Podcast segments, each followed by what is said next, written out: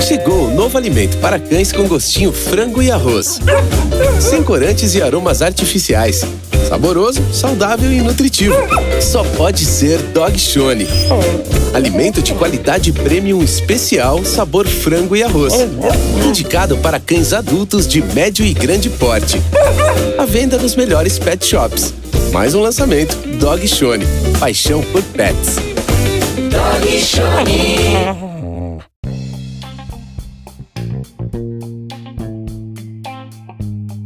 Faltando menos de uma semana para o primeiro dia do Enem, o Exame Nacional do Ensino Médio, muitos candidatos ainda não sabem o local em que vão fazer a prova.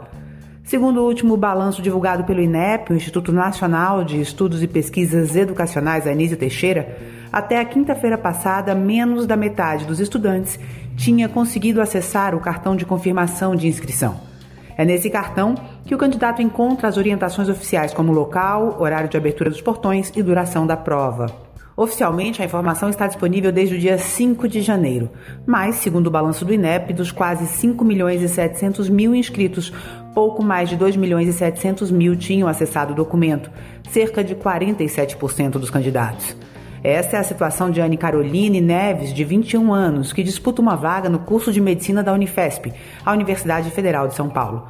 Desde a semana passada, ela tenta a informação no site do INEP, mas só recebe uma mensagem dizendo que essa informação só vai estar disponível em breve. E eu encontrava mensagem com uma tarja vermelha falando que meu local de prova ainda não estava disponível e que estaria nos próximos dias. Paulo da Mata, que mora em Belém, também tenta uma vaga em medicina e está preocupado que, por falta de informações, possa perder um ano inteiro de preparação para a prova. Você tem que saber com antecedência onde vai ser a prova, o horário que vai chegar. Você tem que se programar e se organizar para que não ocorra um atraso que possa fazer você perder todo aquele ano. E eu tô há sete dias e até agora não tenho nada, não tenho. Eu entro no sistema, diz nada, tá tudo em branco. Eu, eu abro pelo, pelo navegador, diz assim, é, local de prova ainda confirmar, aguarde um posicionamento desde o dia 5 já deveria estar esse local de prova. A situação se repete pelo país afora. Em João Pessoa, na Paraíba, Ana Luísa tenta uma vaga para o curso de cinema da Universidade Federal de Pernambuco. E agora, além do conteúdo da prova, também está preocupada com a falta de informação sobre o lugar onde vai ser feito o exame. Para ela, que mora com os pais que fazem parte do grupo de risco da Covid-19, tem sobrado ansiedade. Minha ansiedade está lá em cima. Já é uma situação totalmente diferente por causa de pandemia. A gente fazendo o Enem em janeiro, em tudo. Eu ainda moro, ainda estou morando com meus pais. Meus pais têm acima de 60 anos, então já tenho medo de fazer a prova ainda por cima disso, para agravar a situação, eu ainda não sei meu local de prova.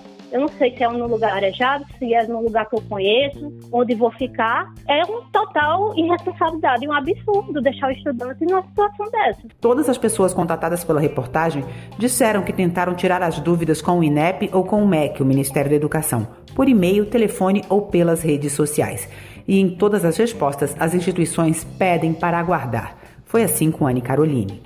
Eu abri o protocolo, expliquei toda a situação e nada. Eles fecham meu protocolo e mandam eu aguardar. Aí nenhuma noção de onde que a gente vai fazer, é, de se preparar para fazer e até mesmo se vamos fazer. Nós também tentamos contato para saber o que está causando a dificuldade para os estudantes e qual o prazo para o problema ser solucionado.